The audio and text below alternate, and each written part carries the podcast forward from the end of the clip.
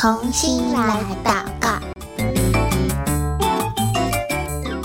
，Hello，欢迎来到童心来祷告，我是贝壳姐姐。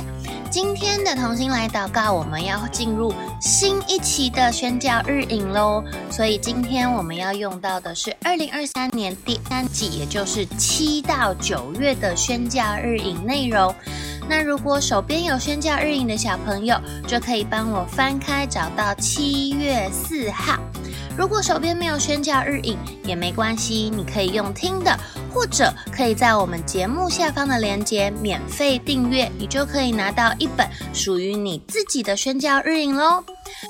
今天我们要为世界上的哪一个族群来祷告呢？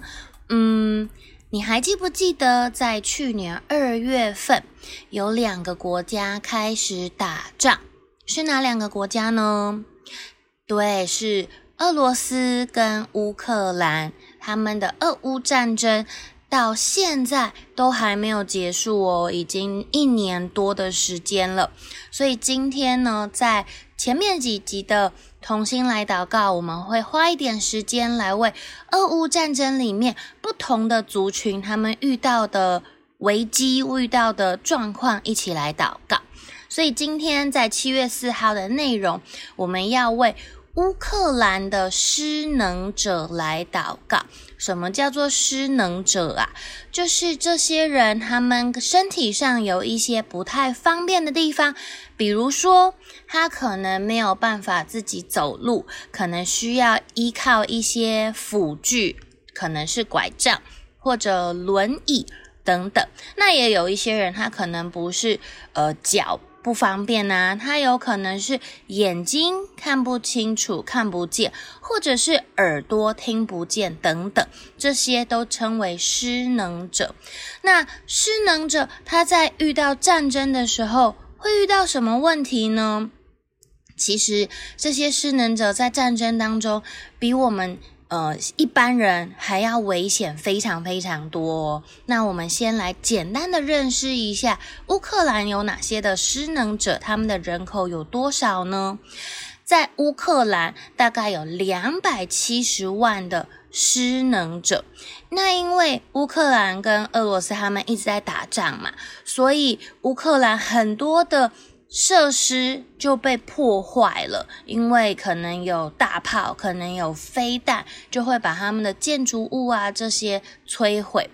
那这些在打仗的时候，我们不是需要逃跑吗？这些失能者，比如说刚刚我们说有人需要坐轮椅的，那因为这个炸弹可能炸毁了他们的一些基础设施，变成他们没有办法。有疏散的无障碍的疏散通道，像轮椅，它没有办法上下楼梯，对不对？它可能需要电梯，或者是一些轮椅的升降的设施，或者是嗯、轮椅的坡道，它才能够出去这个建筑物，或者是下楼梯。但是因为他们被炸坏了，所以很多的失能者他就没有办法顺利的进入一些紧急避难所。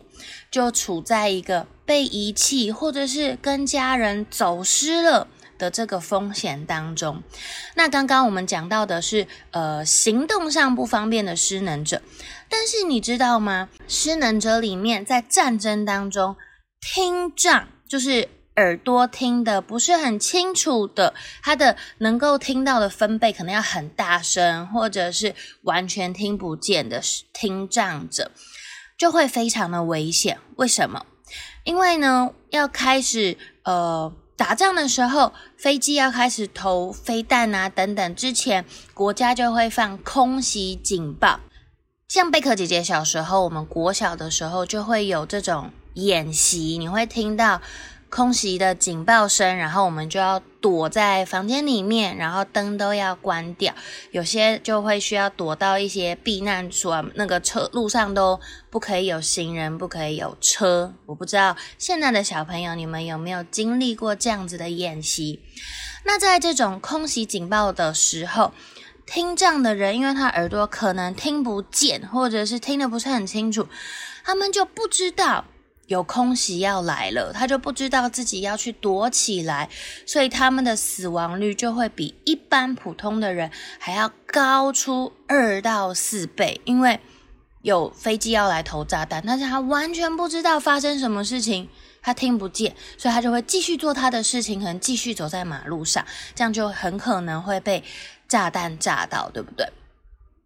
那有一些的失能者，可能有人协助他逃出去乌克兰了，但是当他抵达邻近的国家的时候，因为缺乏翻译，或者是有些人他不能讲话，他需要手语的翻译，或者是他的呃行动上面需要一些辅助用具。或者他的身体状况需要一些特殊的药物啊，或者是无障碍的设施等等。他们在去到别的国家之后，这些资源非常的缺乏。然后他在住的地方啊，或者是接受教育、找工作，甚至在社会的保护、法律的帮助这方面，都遇到很多的困难，或者是遇到很多的歧视，因为他们没有办法。很顺利的沟通，也会让他们在逃跑的时候难度就增加更多更多。那也有一些失能者，特别是妇女或者是小女生，他们就可能会面临遇到暴力呀、虐待，甚至会被人口贩卖，就把它卖掉的这种危险。那有一个组织叫做乔尼和朋友。Johnny and Friends 的这个施工团队，他们就协助疏散乌克兰国内的这些失能者。那他们就跟乌克兰附近的国家伙伴一起合作，将他们能够安置到德国还有荷兰。因为这些失能者要靠自己的能力逃跑，或者是到呃邻近国家，他们要继续生活下去，真的。太困难了，连我们可能呃行动正常、听觉可以讲话都很正常的人，我们要逃跑都已经很困难了，那更何况是这一些的失能者。所以呢，我们今天要一起来为乌克兰的失能者祷告，他们在战争当中生活的难度更加的提升，更加的困难，所以我们要一起来祷告。求主能够让更多的教会、更多的人，甚至政府单位，能够看见这些需失能者的需要，因为我们每一个人都是上帝的宝贝，都是他按照他的形象所创造的，所以我们也期待这些失能者能够被好好的照顾到。好，那我们今天要一起来祷告喽。那我们一起低头闭眼睛。等一下，贝壳姐姐祷告一句，我邀请你开口跟我一起来祷告。亲爱的主耶稣，我要为乌克兰的失能者祷告，他们也是你所爱的，是按着你的形象被创造的。求你感动更多的教会。更多的机构，还有政府单位，能够活出你的爱，共同创造安全网，来照顾乌克兰失能者生活上的需要，让他们不因为身体的状况。而被遗弃，或者跟家人走散，求你保守这些失能者，让他们在战争当中仍然能够平安。谢谢主耶稣，听我的祷告。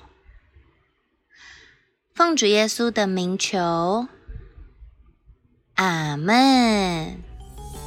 透过今天我们认识乌克兰的失能者，我们也知道这些失能者在生活当中其实有非常多的不容易。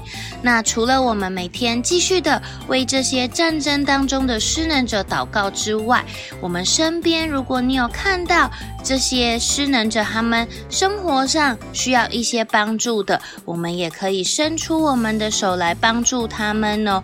因为不是只有乌克兰的失能者需要帮助，对不对？世界上有好多好多这些的失能者也需要我们的帮助哦。好，那我们今天同心来祷告，到这边告一个段落，下一次再见喽，拜拜。